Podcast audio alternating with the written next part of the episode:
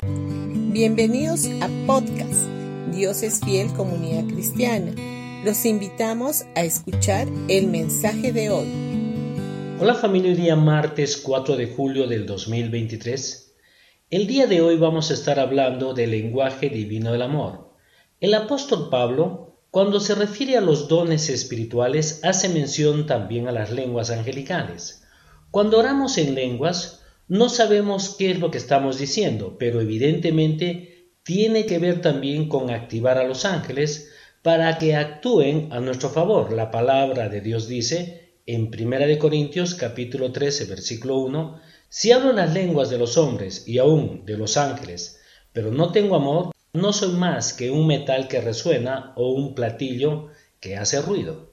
Pablo comienza este capítulo refiriéndose a dos tipos de lenguaje, el humano y el angelical.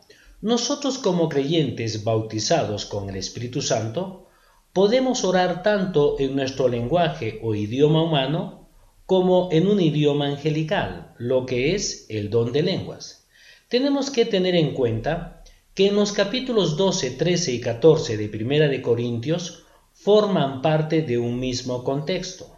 El apóstol Pablo menciona los dones espirituales en el capítulo 12, habla del amor en el capítulo 13 y en el capítulo 14, versículo 2 dice, porque el que habla en lenguas no habla a los hombres, sino a Dios, pues nadie lo entiende, sino que en su espíritu habla misterios.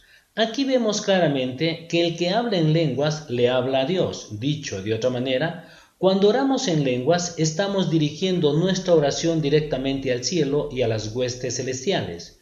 Dios solamente puede comprender las palabras que el Espíritu Santo pone en nuestra boca. La palabra dice que el Espíritu Santo pide a Dios como conviene. En Romanos capítulo 8 versículo 26 y 27 dice, y de la misma manera también el Espíritu nos ayuda en nuestra debilidad, porque no sabemos orar como deberíamos, pero el Espíritu mismo intercede por nosotros con gemidos indecibles.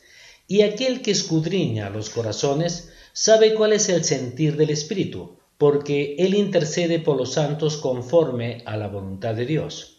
Cuando oramos en nuestro idioma o lenguaje natural, lo estamos haciendo con nuestro entendimiento, y nuestra mente tiende a divagar de un lado a otro. Sin embargo, cuando oramos en lenguas, nuestro intelecto no interviene para nada, sino que es el Espíritu Santo el que está elevando esa plegaria al mismo trono de Dios y eso pone a los ángeles en acción. Ellos entienden inmediatamente su propio lenguaje y ejecutan las órdenes divinas. En el Salmo 103, versículo 20 dice que los ángeles obedecen a la voz de su precepto. Dice así, Bendecid al Señor vosotros sus ángeles poderosos en fortaleza, que ejecutáis su mandato obedeciendo a la voz de su palabra.